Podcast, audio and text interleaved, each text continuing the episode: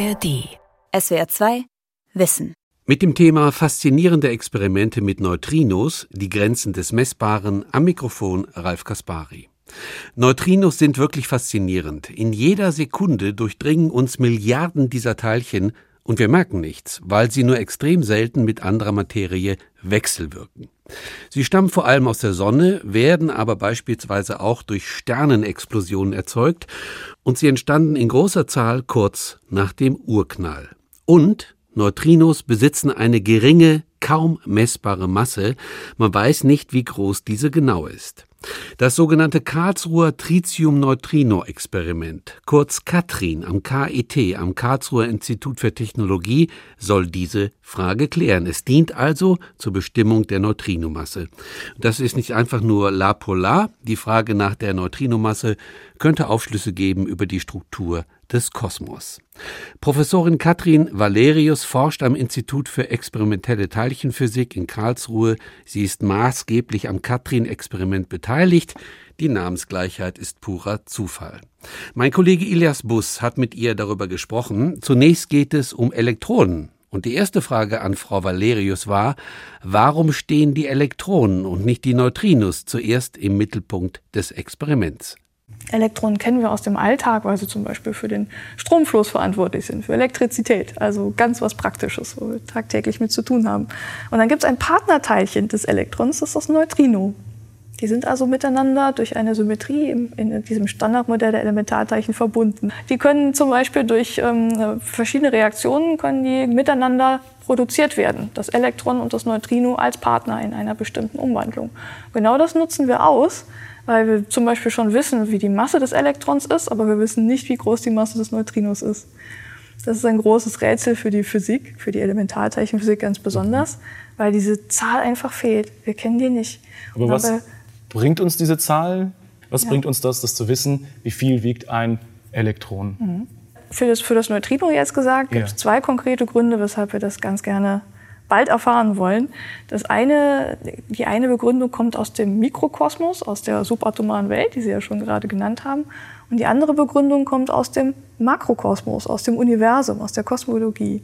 Und das, die erste Erklärung wäre, ähm, die Elementarteilchenphysik ist eigentlich nur komplett wenn wir wissen, wie groß auch die Masse von diesem letzten Teilchen ist, dass sich da noch gegen wehrt, dass man seine Masse erfährt. Das heißt, Sie wollen so nur die lernen. letzte Seite im Buch vorschreiben? wir wollen gerne die Vollständigkeit haben, wir wollen aber auch Hypothesen überprüfen, zum Beispiel wie die Massen der Elementarteilchen denn zustande kommen. Da muss ja ein Mechanismus dahinter sein, der die erzeugt.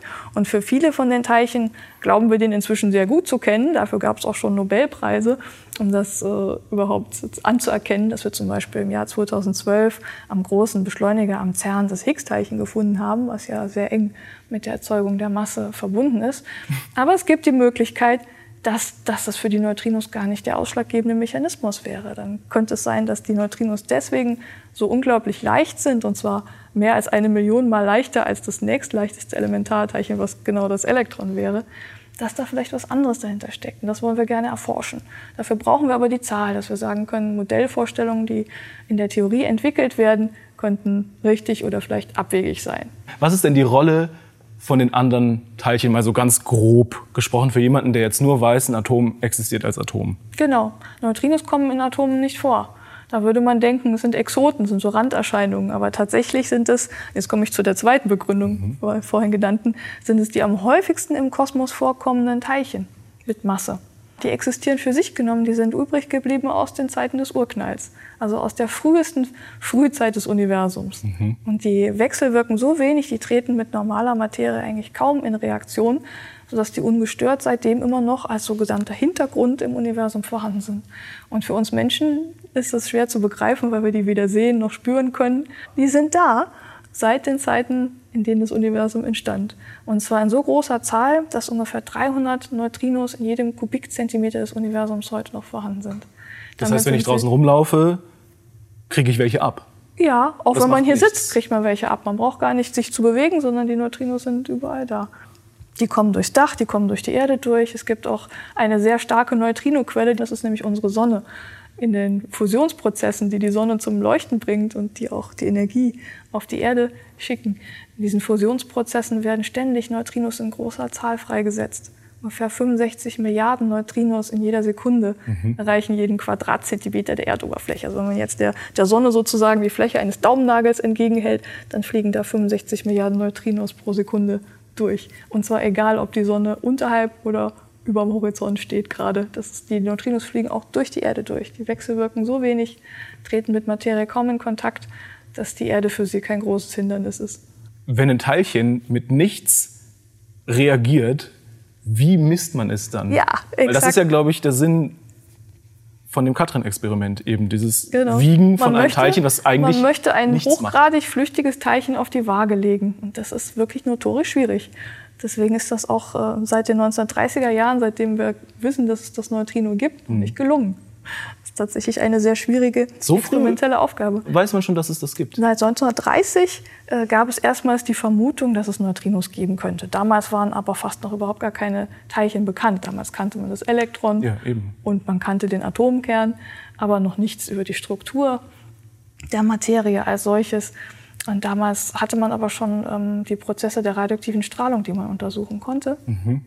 Und es war klar, dass man dabei einem großen Rätsel auf der Spur war, weil nämlich ähm, ein besonderer radioaktiver Zerfall, die Beta-Strahlung, sich ganz anders verhalten hat, als man das äh, anhand der vorherigen Hypothesen erwartet hätte. Aber plötzlich konnte man die Energie, die dabei freigesetzt wird, nicht mehr verstehen. Wenn eine Kernsorte sich immer wieder in eine andere Kernsorte umwandelt, erwartet man, dass dabei immer exakt dieselbe Energiemenge produziert wird. Und das mhm. Teilchen, das Elektron, was dabei, das Beta-Teilchen, was dabei herausfliegt, sollte offensichtlich dann auch immer dieselbe Energie wegtragen. War aber nicht der Fall. Man hatte das in jahrzehntelangen Messreihen verifiziert. Es gab eine große Kontroverse, ob das so ist oder ob es nicht so ist, dass immer dieselbe Energie freigesetzt wird oder eine andere, kontinuierlich verteilte Energie. Und auf einmal stand man vor diesem Punkt zu sagen, ja, wir verstehen diese Energieverhältnisse im Beta-Zerfall nicht. Wenn das immer war nur 1930 zu der Zeit, wo es keine Computer. Ganz genau. Wie haben die das denn gemessen? Ja. Überhaupt generell? In, in, ha in, Handarbeit, wirklich. Mit Aufzeichnungen, die man händisch im Labor gemacht hat, über viele Jahre hinweg Messreihen gemacht, immer wieder überprüft. Und äh, schließlich kam dabei raus, eigentlich verletzt dieser Beta-Zerfall, diese Kernumwandlung, mhm. den Energieerhaltungssatz, weil offensichtlich immer unterschiedliche Energien dabei freigesetzt wurden. Und der Energieerhaltungssatz, das weiß ich noch aus der Schule, Energie geht nie verloren, sie wird nur umgewandelt. Genau, und in dem Fall schien das oft mal so, dass Energie verloren ging, weil das Teilchen manchmal zu wenig Energie hatte. Das ja. Elektron, was man kannte, hatte beobachtbarerweise immer unterschiedliche Energien. Mhm. Das heißt, dem muss ja irgendwann dann, wenn es zu wenig Energie hatte, welche flöten gegangen sein. Und die Idee, die dann der Theoretiker Wolfgang Pauli damals hatte, 1930, war für ihn ein verzweifelter Ausweg. Er wollte diesen Energieerhaltungssatz gerne retten und hat als verzweifelten Ausweg genannt, Mensch, dann ist es wohl noch ein zweites für uns unsichtbares, nicht gemessenes Teilchen, was in dieser Kernumwandlung zusammen mit dem Elektron freigesetzt wird. Und das erklärt, warum manchmal das Elektron mehr Energie bekommt und manchmal weniger, weil das andere Teilchen dann mysteriöserweise den Rest wegträgt. Und so wurde die Neutrino-Hypothese geboren. Dann hat es 25 Jahre gedauert, nachdem diese Spekulation quasi in der Welt mhm. war, um dieses Teilchen im Labor auch direkt nachzuweisen. Das heißt, der, der Herr Pauli, hat er das noch miterlebt? Der hat das gesehen, ja. Er hat auch ein Telegramm aus den USA bekommen mhm. mit der frohen Botschaft, dass es eigentlich äh, unwiderstößlich ist, der Beweis für seine Hypothese.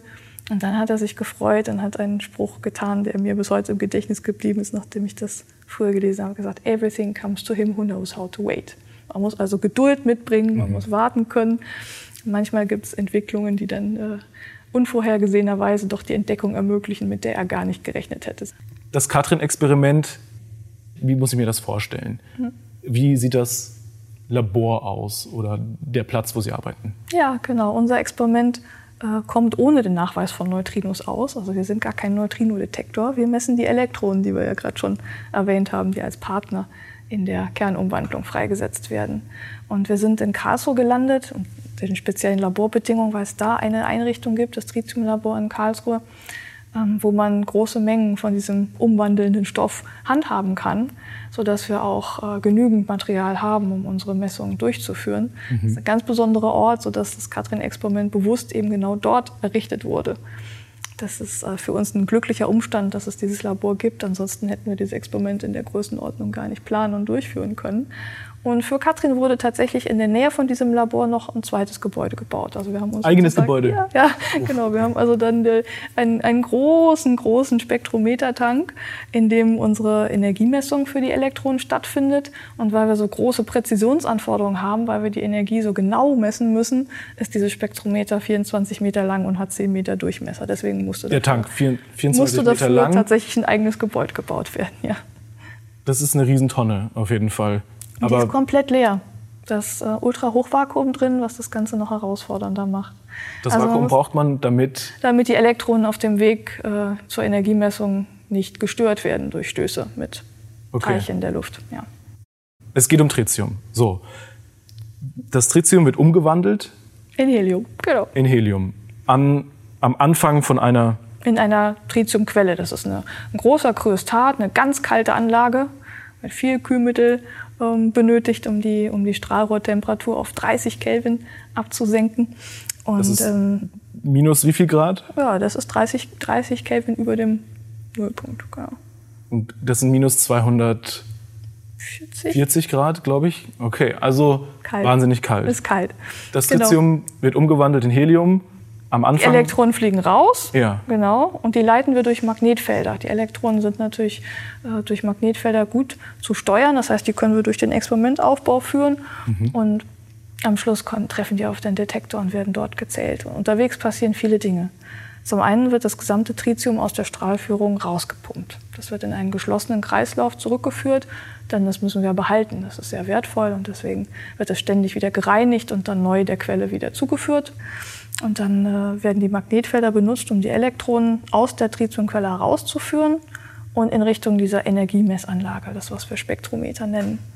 Und in dem Spektrometer passiert Ihnen Folgendes, da werden Sie einen Berg hinaufgeschickt, bildlich gesprochen, einen Potentialberg, denn die Elektronen sehen dort ein sehr starkes negatives Potential. Und da sie eine negative elektrische Ladung haben, Ein müssen Potenzial sie ist diesen, ein Energiefeld. Genau, ja, so Okay. kann man sich das vorstellen. Ganz genau. Wird also eine Hochspannung angelegt, minus 20.000 Volt ungefähr, an diesen Tank. Und äh, diesen Berg müssen die Elektronen erstmal erklimmen. Und so selektieren wir diejenigen Elektronen mit einer bestimmten Energie, ab einer bestimmten Energiegrenze. Nämlich nur diejenigen mit der höchsten Energie können dann diesen von uns eingestellten Potentialberg überwinden und Okay. werden dann am Detektor Wie ein, gezählt. wie ein Stabhochsprung. Ja, genau. Man muss erst mal drüber kommen und dann fällt man am Ende wieder runter. Genau. Exakt so kann man sich das vorstellen. Das ist ein gutes Bild. Und dann können wir halt diese, die Höhe der Hochsprunganlage, die können wir sozusagen niedriger machen in kleinen Schritten und wieder höher machen in kleinen Schritten. Und dann zählen wir einfach in Abhängigkeit der Höhe dieser Barriere, wie viele Elektri Elektronen kommen am Ende an. Und dadurch messen wir dann dieses Spektrum, die Energieverteilung der Elektronen. Und in diesem Spektrum, in der Präzision, die wir da erreichen, steckt die Information über die kleine Neutrinomasse drin. Weil dem Elektron so, sobald es emittiert wird, zusammen mit dem Neutrino, ein kleines bisschen Energie fehlt. Notwendigerweise, denn das Neutrino muss ja mindestens seine Masse bekommen. Selbst wenn es keinerlei Bewegungsenergie mit sich bringt, wenn es quasi in der Kernumwandlung fast in Ruhe erzeugt wird, es muss seine Masse bekommen. Und die kleine Masse, die fehlt dem Elektron notwendigerweise. Und das sieht man an der Form des Spektrums. Das heißt, es also- ist eigentlich gar keine Neutrino-Waage. es ist eine Elektronenergiemessanlage, genau. Und die guckt einfach nur, wie viel, wir machen eine, wir machen eine Rechnung, ziehen einen Strich drunter, wie viel Minus haben wir in der Summe. Das, müsst, wird dem das muss ungefähr die Ja. Masse Ja. von Neutrinos sein. Genau. Und jetzt wissen wir halt, dass die Neutrinos super leicht sind. Das heißt, es ist schon von vornherein klar, dass der Effekt in dem Spektrum winzig klein sein wird. Und das bedeutet, dass wir die Anlage über mehrere Jahre betreiben müssen, damit wir überhaupt genügend Teilchen in diesem wichtigen Intervall der, der Energieverteilung haben. Wir müssen die Anlage über Jahre hinweg auch super stabil halten, damit sie immer unter denselben präzisen Laborbedingungen misst. Das ist eine sehr große Herausforderung, weil die gesamte Anlage Stromgeneratoren 70 Meter lang ist insgesamt. Ja, also nicht nur dieses 24 Meter lange Spektrometer, sondern auch noch der ganze Rest der Strahlführung. Das ist eine richtige Halle, die gebaut wurde. Ja, ist korrekt, ja. Wow. Genau. Mit, mit vielen, vielen supraleitenden Magneten, die dann die Elektronen auf der Spur halten. Alles das müssen wir stabil halten, müssen über mehrere Jahre messen und auch zum Beispiel diese Hochspannung, die ich erwähnt habe, das ist ja nicht nur einfach minus 20.000 Volt, sondern das muss auf, äh, in einem Part per Million, sagt man, ppm, 1 pro Million, genau stabil sein. Und das war eine große Herausforderung, die Teilchenphysiker sonst nicht alltäglich bewältigen. Mhm. Sowas kann man zum Beispiel nur in, äh, in Zusammenarbeit mit äh, großen Institutionen wie der Physikalisch-Technischen Bundesanstalt, die für solche Präzisionsspannungen bekannt ist, entwickeln. Über jetzt Jahre kostet einen Haufen Geld alles, kann ich mir... Es also war, war ja auch eine lange Entwicklung. Das sind äh, Partner bei uns in der Kollaboration. Wir sind ja nicht nur Karlsruhe, es ist eine große internationale Forschergruppe mit insgesamt 20 Instituten weltweit, die beteiligt sind aus verschiedenen Nationen. Und so trägt halt jeder auch was dazu bei, dass die Anlage ähm, ja, entwickelt wird, dass Wie die notwendigen Technologien. Also die Kollaboration ist gegründet worden im Anfang der 2000er Jahre. Und wir hatten mhm. über 15 Jahre, irgendwas zwischen 15 und 18 Jahren Aufbauzeit, bis wir tatsächlich dann die ersten Messungen machen konnten. Das war eine sehr, sehr lange Phase, wo viel Entwicklungsarbeit mhm. vonnöten war, viele Abschlussarbeiten auch von Studierenden und von Promovenden dahin geflossen sind, dieses Know-how zu entwickeln, die Technologie zu entwickeln. Und jetzt sind wir seit Anfang 2019 quasi im Neutrinomassenmessbetrieb, das, wo wir schon immer hin wollten.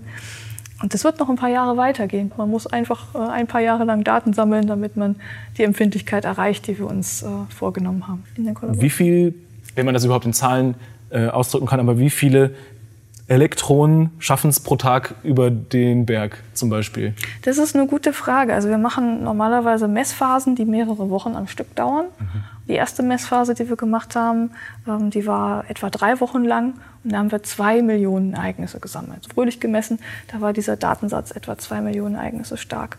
Mit der zweiten Messphase, da ist es uns gelungen, die ähm, Stärke der Tritiumquelle noch höher zu fahren, mehr Ereignisse pro Tag sozusagen zu Stärke sammeln. der Tritiumquelle heißt einfach mehr der Durchsatz. mehr äh, Tritium zu Helium und deswegen mehr Elektronen durch den. Es war genau, war mehr Ausgangsmaterial, was wir zur Verfügung hatten und das dann durch die Quelle geschickt haben und deswegen auch mehr Zerfälle, die dann äh, pro Zeiteinheit entstanden sind. Und da war die Statistik etwa doppelt so hoch, hatten wir etwas über vier Millionen Ereignisse dann in dieser zweiten Messphase schon. Also wir steigern uns dann kontinuierlich. Und dann gibt es wahrscheinlich einen Haufen PCs, die das alles auswerten ja, und sammeln. Ja, Aber wenn jetzt gerade keine ähm, gar keine Messphase ist, was passiert denn dann? Also wie ist, wie da ist sind der wir Alltag trotzdem beschäftigt die ganze Zeit. Ja, ja, also das, äh, zum Beispiel, wir haben ein paar kurze Pausen zwischen, den, zwischen diesen mehrwöchigen Messphasen. Da sind wir aber ständig dabei, noch andere Messungen zu machen. Zum Beispiel wollen wir das Untergrundniveau bestimmen. Welches Signal liefert denn unsere Anlage sozusagen als Grundrauschen, mhm. ohne dass wir Beta-Elektronen aus dem Tritiumzerfall messen würden? Um das einfach ist eine wichtige Zahl. Grundlegend zu sagen, das ist genau. jetzt unsere Fehlertoleranz genau. oder Exakt dafür. Dafür müssen wir separate Messungen machen, zum Beispiel.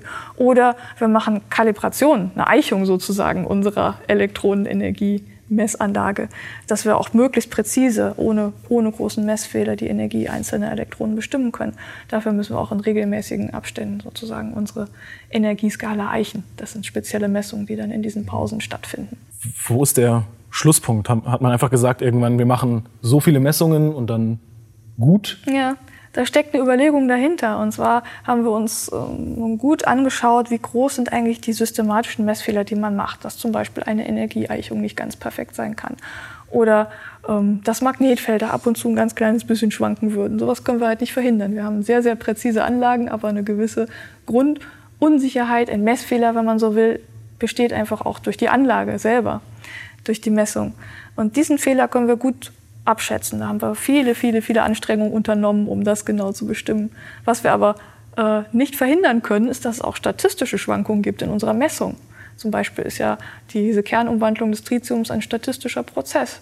Da kann man also manchmal in einer Woche hat man etwas mehr Ereignisse, in der anderen Woche etwas weniger, jetzt mal bildlich gesprochen. Es gibt also auch einen statistisch bedingten Messfehler, eine Unsicherheit, die aber mit dem Messprinzip selber nichts zu tun hat, sondern mit der Art und Weise, wie dieser Prozess von sich geht.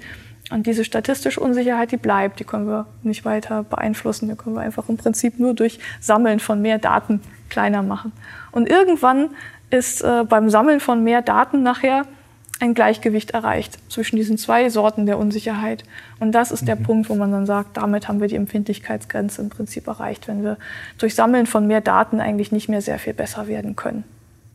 Wenn das Experiment irgendwann vorbei ist, was machen Sie dann? Oh ja, die Katrin-Anlage wird hoffentlich mit dieser Messung, die wir jetzt machen, nicht äh, fertig ausgereizt sein. Wir haben noch weitere Pläne, was wir mit dem Instrument machen können. Zum Beispiel nach weiteren hypothetischen unbekannten Neutrinos zu suchen. Wir beschäftigen uns jetzt mit nach den, den Neutrinos, die seit den 1930er Jahren sozusagen in unserem Plan stehen, die wir schon kennen, die wir gut vermessen haben bisher. Aber es gibt äh, Forschende, die sagen, hm, die Neutrinos hatten uns schon so oft überrascht, da gibt es schon so viele Dinge, die, mit denen wir nicht gerechnet haben. Vielleicht sind die jetzt bekannten Arten von Neutrinos noch nicht das Ende der Fahnenstange, womöglich gibt es weitere. Und die könnten wir durch dieses Beta-Energiespektrum, durch das Energiespektrum der Elektronen auch auftreiben. Wenn wir sehr genau hingucken, mhm. einfach das, was wir gerade besprochen haben, da wo die, diese kleine Neutrinomasse eine Signatur bei der fehlenden Energie der Elektronen hinterlässt. Wenn wir das Energiefenster aufweiten und einfach tiefer hineinschauen in die Energieverteilung der Elektronen, könnte es sein, dass dann nochmal so eine Stelle auftaucht, an der plötzlich mehr Energie abhanden kommt. Oh Gott, also noch den, schwieriger festzustellen ja. ist. Oh und das wäre ein Hinweis darauf, dass es zum Beispiel Neutrinos gibt, die viel schwerer sind als die, die wir jetzt auf dem Schirm haben. Man spricht da von sogenannten sterilen Neutrinos. Das ist ein etwas umständlicher Begriff hat was damit zu tun, dass diese sterilen Neutrinos noch weniger reagieren würden. Deswegen sagt man diese Eigenschaft ihnen nach. Es klingt ein bisschen, mhm. klingt ein bisschen unfreundlich. Klingt ein bisschen nach Krankenhaus. Ja, genau. Aber wenn es verschiedene Sorten gibt, wie unterscheiden die sich? Weil die also in der Masse nur oder zum Beispiel in der Masse. schwingen die anders oder ja. haben die eine andere eine Farbe? Haben die ja gar keine. Also das ist einfach die Masse ist unterschiedlich. Die Masse wäre unterschiedlich, ganz ja. genau. Und die wären im Standardmodell bisher nicht vorgesehen. Die wären sozusagen neu.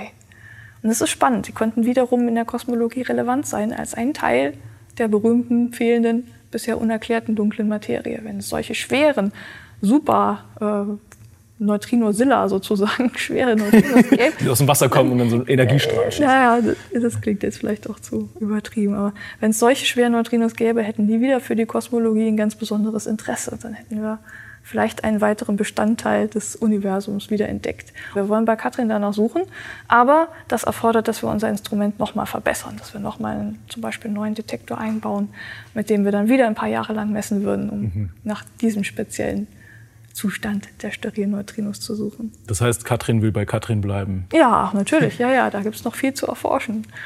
Das ist so vieles, was noch im, im Unbekannten liegt.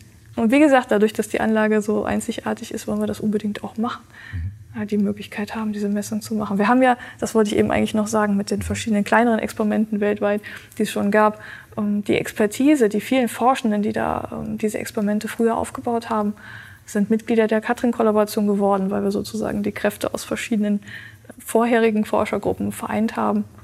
Und darum ist es ja auch eine große Verantwortung, dass wir jetzt das beste Prinzip aus dieser bestehenden Anlage raus holen konnten, weil so viele Forschende weltweit dazu beigetragen haben, dass es sie gibt und dass wir sie analysieren können, die Daten, die wir gewinnen. Ich bin froh, dass ich da gelandet bin. Das ist etwas, was mich jetzt seit vielen Jahren schon fasziniert und wo ich gerne weiter forschen will. Das ist Ihre Traumstelle, würden Sie das so sagen? Oh ja, das, also das macht schon Spaß. Das ist eine Herausforderung, aber das, äh, da kann man jeden Tag was Neues erleben. Es ist auch nicht so, dass wir immer nur diese eine Frage beforschen. Äh, unsere Gruppe in Karlsruhe ist auch sehr interessiert an der Erforschung der dunklen Materie. Das ist dann andere, eine andere Sorte von Detektor, die man da betreibt. Meistens nicht ähm, auf der Erdoberfläche, sondern tief in einem Untergrundlabor. Auch das wollen wir jetzt für die nahe Zukunft noch erschließen. Weil die dunkle Materie macht was? Die Im ist, All? Ja, die dunkle Materie ist ein viel größerer Anteil am Universum als das, was wir an sichtbarer Materie sehen können. Ungefähr 84 Prozent der Materie ist unbekannt aktuell. Das ist natürlich für die Physiker äh, ja, eine große Herausforderung. Können Unbekannt nicht sagen, sie besteht. Besteht nicht aus dem das, was wir hier sehen. Also nicht aus, aus der Materie des Tisches. Nicht aus den Beispiel. Atomen. Nicht aus Atomen. Wie wir sie kennen, sondern aus kennen. Dingen, die wir wirklich noch gar nicht. Vermutlich neue Elementarteilchen oder neue Teilchen. Und das wäre äh, für uns sehr wichtig herauszufinden, was die Natur der dunklen Materie überhaupt ist. Wie würde dann die Traumstelle aussehen? Ist dieselbe. Das ist immer noch dieselbe Stelle. Das ist ja schön, dass man mehrere Forschungsprojekte haben kann. Wenn Sie jetzt sagen müssten, okay, aber ich würde mir doch noch irgendwas wünschen, sowas wie ähm, weiß ich nicht, ein großes Team oder eine internationale Kollaboration mit dem MIT oder haben wir schon so viel gehabt. okay, aber dann äh, herzlichen Glückwunsch. Das ist das, das ist das, was ich gerade meinte. Das ist ja das Schöne an meiner alltäglichen Forschung, dass wir in, in großen Teams über die Kontinente hinweg zusammenarbeiten. Und das haben wir auch vor der Pandemie schon gemacht. Deswegen fiel es uns relativ leicht, unsere Kommunikationswege dahin äh, zu bringen, dass wir weniger reisen, dass wir weniger Kontakte in den Arbeitsgruppen vor Ort haben können. All das haben wir schon seit vielen Jahren praktiziert. Und das macht auch einen Großteil des Reizes der Arbeit für mich aus, dass wir da in, in bunten Teams zusammengemischt sind und auch mit Instituten weltweit zusammenarbeiten, die auch äh, führende Beiträge leisten auf vielen Gebieten. Was genau machen Sie eigentlich bei dem Katrin-Experiment? Ist ja vielleicht auch mal so eine Frage, die man mhm. äh, stellen muss. Stehen Sie am Knopf und drücken Start. Das habe ich auch mal gemacht, ja, tatsächlich. Das war schon ein paar Jahre lang her. Da gab es die große Zeremonie, als wir die erste Inbetriebnahme hatten. Das war so ein Riesenevent. Da gab es, ich glaube, 14 rote Knöpfe, um das Experiment offiziell in, in Betrieb zu versetzen. Da durfte ich auch einen davon drücken. Machen die auch was alle oder waren die nur Show? da, dann fing aber die Messung an, ja, genau. So, okay. Das war tatsächlich der, der Startpunkt unserer Messung. Das, ist, das war natürlich eine große Ehre, dabei sein zu dürfen. Aber ich, ich, ich meine, für mich persönlich der mir selber wichtigste Beitrag, den ich leisten durfte, war tatsächlich der Entwurf dieses Spektrometertanks, dieses 24 Meter langen. Dieser Vakuumtank. Dieser große Vakuumtank. Das war ein Teil meiner Diplomarbeit, ähm, den, den Entwurf dafür mitzumachen. Und das ist, glaube ich, das, was ich jetzt immer noch, wenn ich ins Labor gehe, kann ich das sehen, anfassen. Nicht, wenn es unter Hochspannung ist am besten, aber ich. Ach so, ich würde sagen, genau. einmal jeden das Morgen ist, so das ist, Ja, also ich würde sagen, das, das ist ein bleibender Beitrag auf jeden Fall.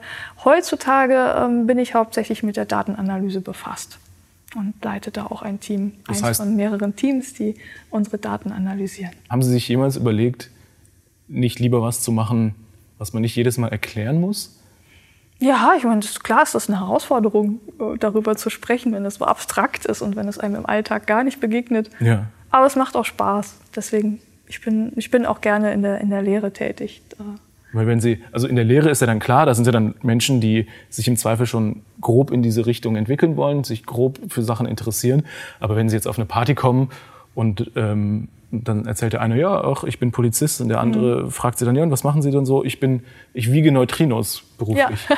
dann ist wahrscheinlich erstmal ein gigantisches Fragezeichen im Raum. Ja, das passiert mir tatsächlich oft. Solche Gesprächssituationen habe ich. Also das, was Leute gerne der, auf Bahnreisen zum Beispiel, wenn ich äh, viel unterwegs bin, dann habe ich was vor mir liegen, eine Arbeit, die ich lese.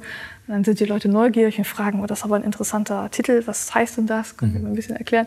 Dann sage ich, was das ist. Und dann kommt meistens als erstes zurück, oh, Physik habe ich in der Schule abgewählt oder, oder ich weiß nicht, ähm, ach, aber das, das müssen Sie jetzt noch genauer erklären, das habe ich noch nicht verstanden. Und manchmal, also in den glücklichen Situationen, kommt es dann tatsächlich zu langen Gesprächen darüber. Und da freue ich mich, wenn, es, wenn es Menschen interessiert, was ich so forsche.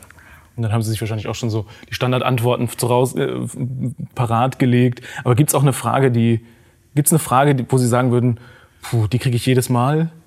Die muss jetzt nicht unbedingt jedes Mal gestellt werden. Ja, äh, was, was mich selber dann immer ein bisschen piesackt, ist, dass die Leute viel nach der Anwendung fragen. Neutrinos sind ja tolle Teilchen. Ähm, kann man auf absehbare Zeit die zur Krebstherapie benutzen mhm. oder sowas? Es gibt ja viele Teilchenstrahlen, die wirklich in der medizinischen Therapie oder in der Bildgebung, in der Diagnostik eingesetzt werden. Das ist halt von unserer Arbeit doch sehr weit entfernt. Und sowas finde ich dann halt wirklich schade, weil ich da keine konkrete Antwort drauf geben kann. Also diese Frage für mich nach dem Anwendungsbezug ist tatsächlich eine der schwierigeren wo ich dann immer ein bisschen in Stocken komme. Aber weil, Sie, weil Sie gerne eine Antwort hätten oder weil Sie sagen, die Frage ist schon doof? Ja, weil die Frage eigentlich auf unsere Grundlagenforschung wenig äh, zutrifft. Für mich ist eigentlich die, die, größte Dienstleistung, die wir an der Gesellschaft erbringen, ist tatsächlich die Ausbildung von jungen Leuten, die eben ganz viel lernen in täglichen Arbeiten, in dem, was, was äh, bei uns die großen technischen Herausforderungen sind oder die Datenanalyse-Herausforderungen. Alles das nehmen die Leute natürlich mit ins Berufsleben. Und natürlich wird nicht jeder Doktorand oder jede Doktorandin, die bei uns fertig wird, äh, automatisch Wissenschaftler oder Wissenschaftlerin. Wir bilden ja die Leute auch aus, die dann ganz unterschiedliche Berufe nachher wahrnehmen. Und ich denke, das ist auch ein großer Nutzen. Frau Valerius, vielen Dank. Ja, gerne. Dankeschön. Das war SR2 Wissen heute mit dem Science Talk und dem Thema Faszinierende Experimente mit Neutrinos.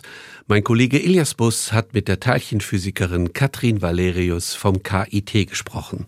Sie hörten die Wiederholung einer Sendung aus dem Jahr 2021.